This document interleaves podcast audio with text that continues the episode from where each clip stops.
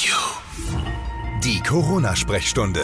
Eure Fragen kompetent beantwortet. Und da sind wir auch schon wieder. Herzlich willkommen zu einer neuen Ausgabe von unserer Corona-Sprechstunde. Ich bin Marvin Fleischmann aus der Funkhaus Nürnberg Nachrichtenredaktion. Und wir wollen keine Zeit verlieren. Uns hat ein ganzer Berg von neuen Fragen rund um das Coronavirus erreicht. Und die wollen wir natürlich heute klären. Antworten geben auf Ihre und eure Fragen. Und dafür haben wir einen echten Experten, nämlich den Chef der Lungenklinik am Klinikum Nürnberg, Herr Professor Dr. Joachim Fick Ficker, immer uns live zugeschaltet in diesem Podcast und auch jetzt wieder. Hallo, Herr Ficker. Hallo, schönen guten Tag. Am Anfang würde ich gerne mit einer kurzen Einschätzung mal von Ihnen starten. Aktuell zeichnet sich ja so ein Bild ab, dass sich alles um die Corona-Krise gerade so ein bisschen, zumindest vermeintlich, eingependelt hat. Die Reproduktionszahl ist gerade auch wieder ein bisschen gesunken und man hat das Gefühl, es kehrt so ein bisschen Normalität wieder ein. Können Sie das bestätigen in Ihrer täglichen Arbeit? Ja, das ist auch unsere Erfahrung. So nach diesem Sprint, den wir so über Ostern hinweg hatten, ist jetzt so die stabile Phase des Marathonlaufs eingetreten, so würde ich das mal nennen. Das heißt, wir können wieder mehr auf die Ressourcen der einzelnen Mitarbeiter auch achten. Wir haben die Zahl der Betten, die wir für Corona-Patienten frei halten, im Rahmen dessen, was die Staatsregierung so vorgibt, ähm, reduzieren können. Ähm, die einzelnen Mitarbeiter nehmen zum Teil jetzt wieder Freizeitausgleich für die Überstunden. Also es ist ruhiger geworden. Das Ganze ist aber nicht weg. Also es gibt eine offizielle Statistik der Stadt Nürnberg. Das sind im Augenblick immer noch fast 50 Patienten, die stationär auf den normalen Stationen liegen. Äh, etwa 10 Patienten liegen in Nürnberg auf den Intensivstationen. Also das Thema ist nicht weg vom Tisch. Es ist im Augenblick irgendwie die Ausbreitung gebremst durch all diese Maßnahmen, über die wir die ganze Zeit reden. Äh, wenn wir damit aufhören würden, wird es wieder hochgehen. Dann würde ich mit der ersten Frage unserer Hörer gerne loslegen. Und zwar schreibt hier eine Dame, können Mücken denn eigentlich das Coronavirus übertragen? Das ist eine einfache Frage und eine gute Antwort. Nein, sie können es nicht. Mhm. Es ist ein Virus, das sich in den Atemwegen vor allem tummelt. Es tummelt sich nicht im Blut. Das heißt, wenn eine Mücke sticht, dann kann die Mücke da nicht aus dem Stich, aus dem Blut des Virus holen und es dann zu einem anderen tragen, indem sie den dann auch sticht. Also Mücken sind sicher. Bei anderen Viren gibt es sowas, ja. Da kommt wahrscheinlich auch die Frage her. Das gibt es so bei Gelbfieber, Denguefieber, Chikungunya-Fieber mhm. oder natürlich ganz klassisch Malaria. Das ist kein Virus, aber da ist auch die Übertragung. Ähm, aber das gibt es bei Reiserückkehrern aus den Tropen und Subtropen. Bei Coronaviren weder Mücken übertragen noch Zecken zum Beispiel übertragen, überhaupt Tiere im weitesten Sinne, soweit es sie hier bei uns in Deutschland gibt, übertragen nicht. Okay, kommen wir gleich zum nächsten Punkt. Hier schreibt jemand, ich habe gelesen, beim Coronavirus ist auch die aerogene Übertragung nicht ausgeschlossen. Was heißt das? Fliegt es dann auch über weitere Strecken durch die Luft? Und was würde das zum Beispiel für unseren Arbeitsplatz bedeuten? Und der Hörer schreibt hier noch weiter, er hätte gelesen, auch äh, MERS könnte zum Beispiel fliegen und auch im Sahara-Staub würden sich Krankheitserreger finden. Bakterien, Pilze, ist sowas dann auch beim Coronavirus möglich? Ja, das ist eine schwierige Frage, da muss man ein bisschen ausholen. Vorneweg, also MERS kann natürlich nicht fliegen, ist ein Virus, kein Virus kann fliegen, ja. mhm. aber es geht um die Übertragung über längere Strecken. Über längere Strecken haben wir beim Coronavirus tatsächlich kein Risiko. Wir haben immer wieder besprochen, es ist eine Übertragung insbesondere durch Tröpfchen, durch diese Tröpfchenwolke, die entsteht beim Sprechen, beim Husten, beim Niesen, beim Singen. Das sind Tröpfchen, die können wir nicht sehen, weil sie kleiner sind als Regentropfen oder ähnliches. Die sind so ähm, 0,1 Millimeter und viel kleiner. In der Größenordnung haben die Tröpfchen einen gewissen Schwung, wenn die zum Beispiel beim Ausatmen oder beim Husten ausgestoßen werden. Und dann können die so ein bisschen weggeraten vom Körper, so vielleicht 1,50 Meter, allerhöchstens mal zwei Meter. Deswegen sagen wir ja 1,50 oder zwei Meter Abstand halten, dann ist man da schon mal sicher. Diese Tröpfchen, solange die wirklich noch Tröpfchen sind, sinken dann auch irgendwann auf den Boden. Wenn zum Beispiel so ein Tröpfchen 0,1 Millimeter groß ist, dann sinkt es mit 50 Zentimeter pro Sekunde. Das ist sogar ziemlich schnell. Das heißt, innerhalb halbwegs vernünftiger Zeit sind dann auch diese Tröpfchen irgendwo auf dem Boden und da machen sie niemand mehr was. Es gibt aber auch kleinere Tröpfchen. Jetzt sind wir in der Größenordnung von 10 μ, also so ein Hundertstel Millimeter oder noch kleiner. Die sind so klein, dass die jetzt keine eigene Energie haben, wenn man sie aushustet. Das ist der Vorteil. Aber sie können in der Luft schweben, zumindest für eine Weile. Und da, das haben wir am Anfang so Anfang März anders eingeschätzt, da ist es so, dass dann ein sogenanntes Aerosol entstehen kann. Aerosol sind definitionsgemäß winzige Tröpfchenkerne, die kleiner als fünf Mikrometer sind. Also wir sind jetzt bei einem Zweihundertstel eines Millimeters. Ja. Und die können schweben. Stellen wir uns den schlimmsten Fall vor, zum Beispiel ganz kleiner, enger Raum, keine Lüftung, mehrere Menschen singen. Beim Singen trägt man keine Masken.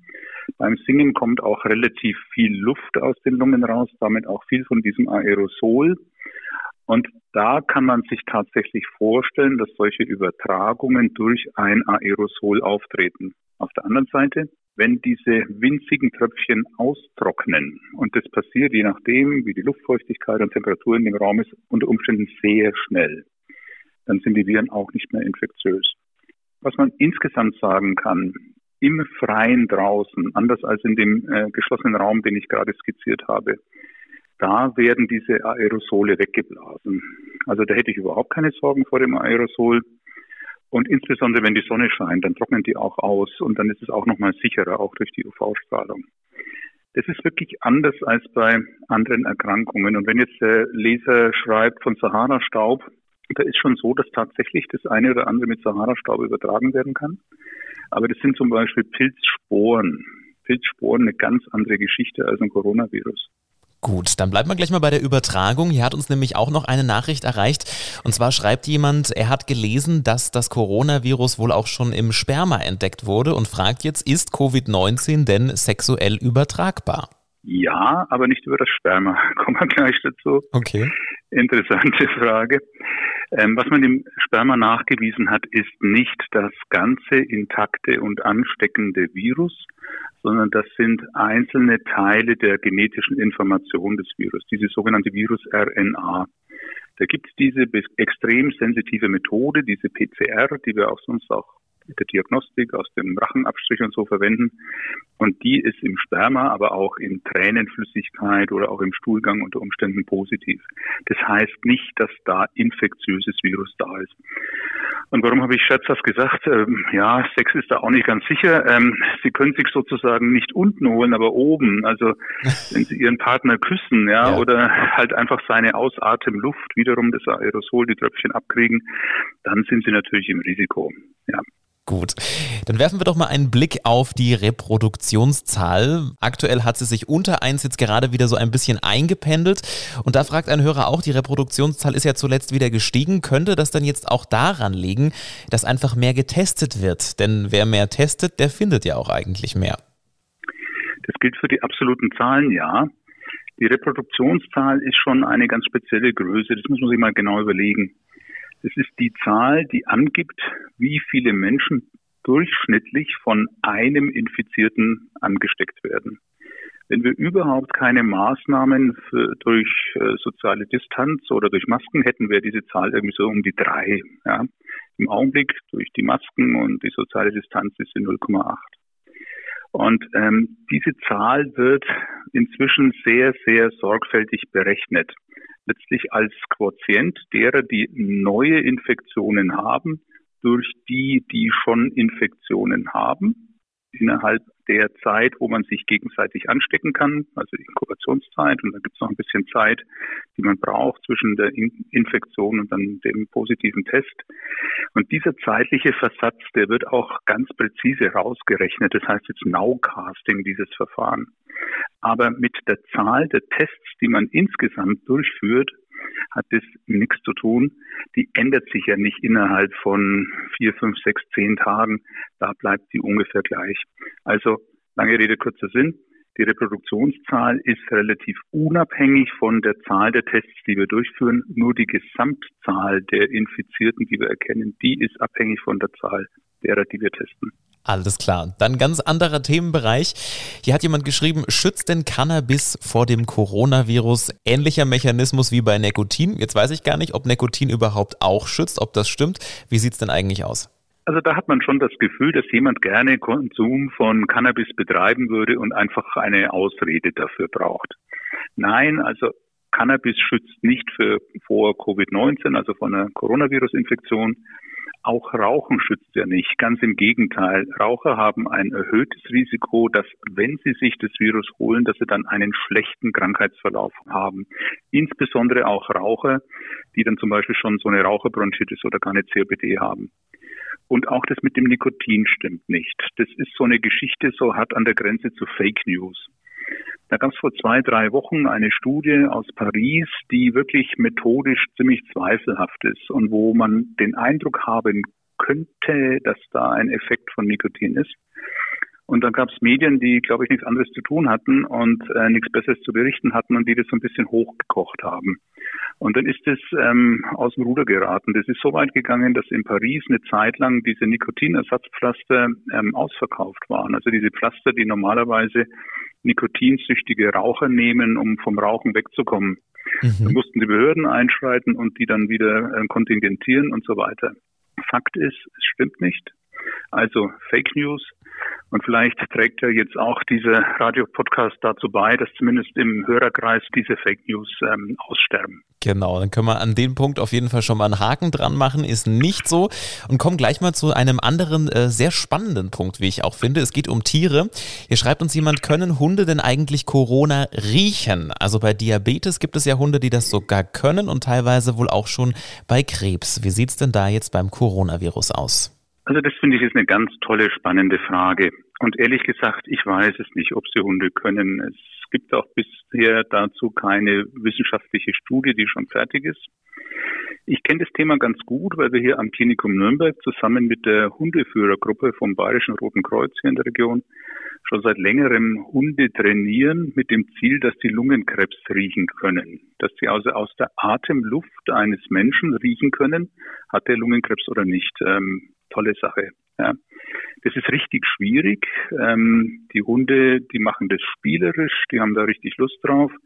Das Training braucht ziemlich lange und die brauchen halt von uns aus der Klinik Atemluftproben von Patienten, die da freiwillig uns unterstützen, nämlich Atemluftproben von Patienten, die sozusagen Lungenkrebs haben und deren Luft nach Lungenkrebs riecht und dann andere Patienten, die keinen Lungenkrebs haben und deren Atemluft dann eben nicht nach Lungenkrebs riecht.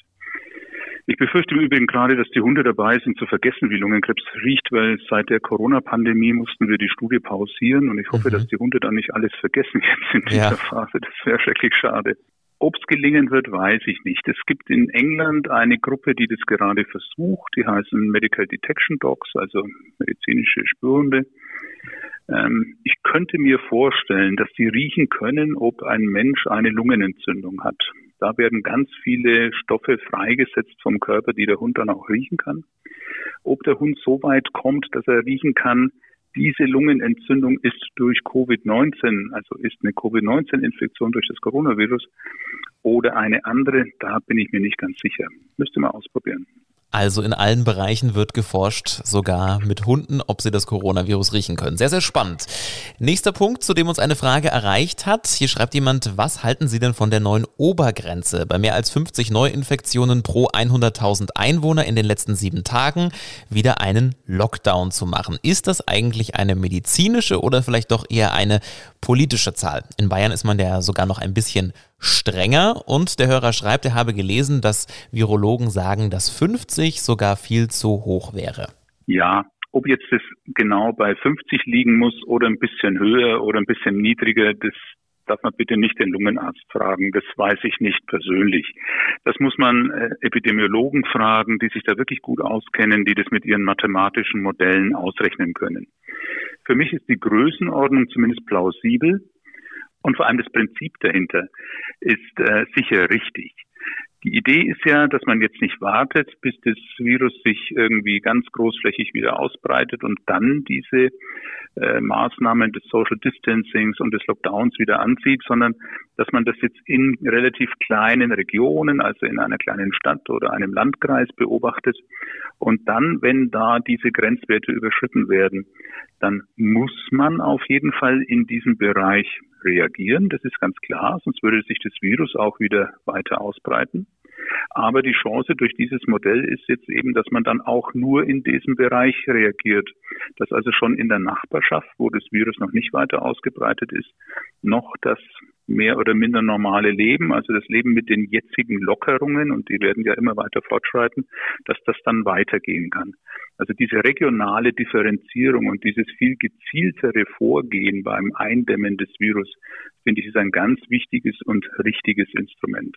Damit können wir das Virus weiter eindämmen und immer wenn es hochkommen will, wieder sozusagen eins draufhauen ohne flächendeckend gleich unsere Lockerungsmaßnahmen in Frage stellen zu müssen. Gut so. Okay, dann haben wir hier einen kleinen Ausblick in Richtung Sommer. Es schreibt uns jemand, wie hoch ist denn die Infektionsgefahr im Wasser? Also zum Beispiel beim Baden in einem See. Da sehe ich kein großes Risiko. Also Infektionen durch Baden, gerade draußen im Freien, in einem See oder in einem Fluss, sind bisher nicht bekannt das Virus würde da auch sehr, sehr stark verdünnt und äh, da mache ich mir keine großen Sorgen. Ein ähm, bisschen Sorgen hätte ich vielleicht im Freibad.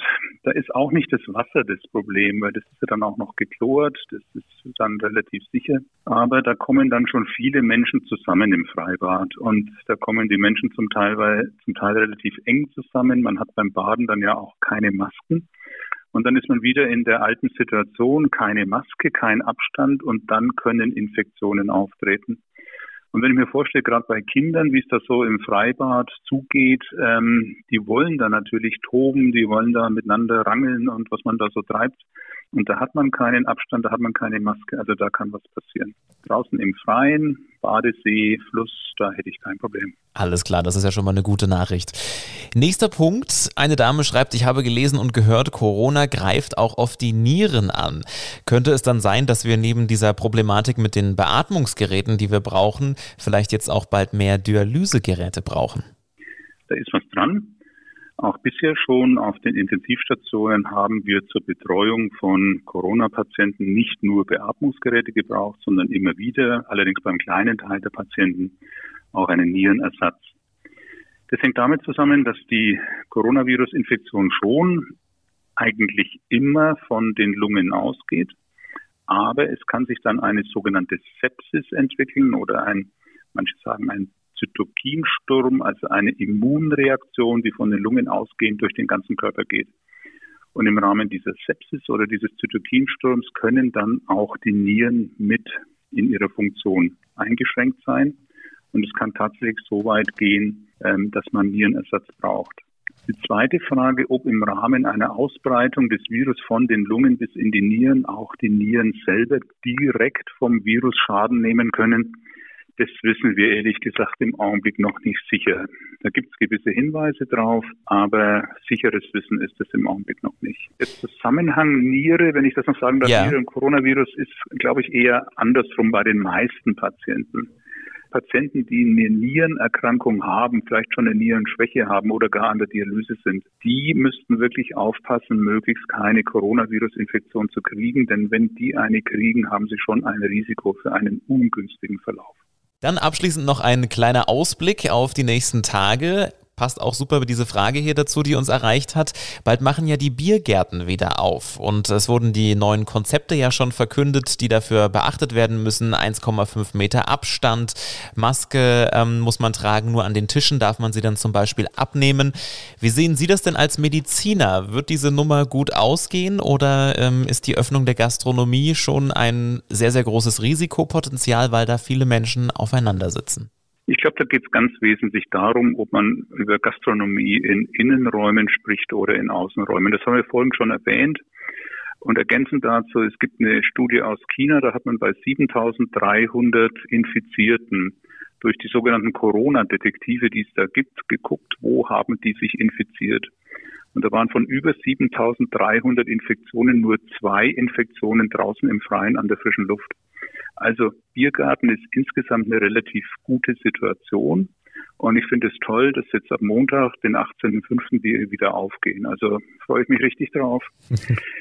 Die Voraussetzung dafür ist, ähm, dass es gut geht, aber auch, dass man sich richtig verhält im Biergarten. Und man soll ja dann beim Reingehen sozusagen in den Biergarten oder auch beim Toilettengang und so, immer wenn man nicht am Tisch ist, die Maske tragen, nur am Tisch die Maske abnehmen. Und ähm, es gibt ja auch Beschränkungen, mit wem man sich da so im Biergarten am Tisch treffen kann. Also da kann jetzt nicht die ganze Fußballmannschaft auf einmal eng sitzen, dann an einem langen äh, Biertisch da sitzen.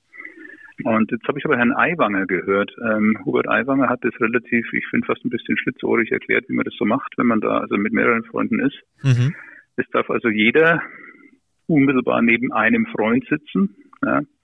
Der nächste Freund muss dann 1,50 wegsitzen, der darf aber wieder unmittelbar neben seinem Freund sitzen und dann wieder 1,50.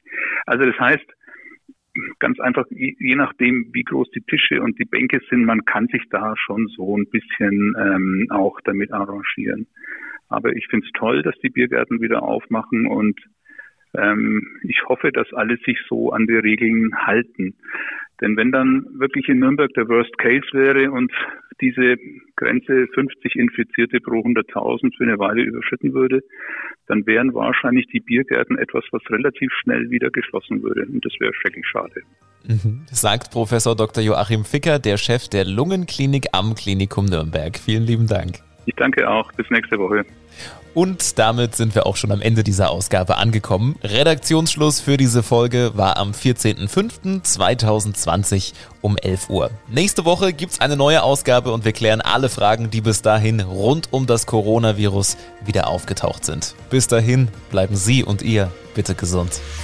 Die Corona-Sprechstunde. Eure Fragen für die nächste Podcast-Folge jetzt an coronasprechstunde at podyou.de. Alle Podcasts jetzt auf podyou.de, deine neue Podcast-Plattform. Podyou.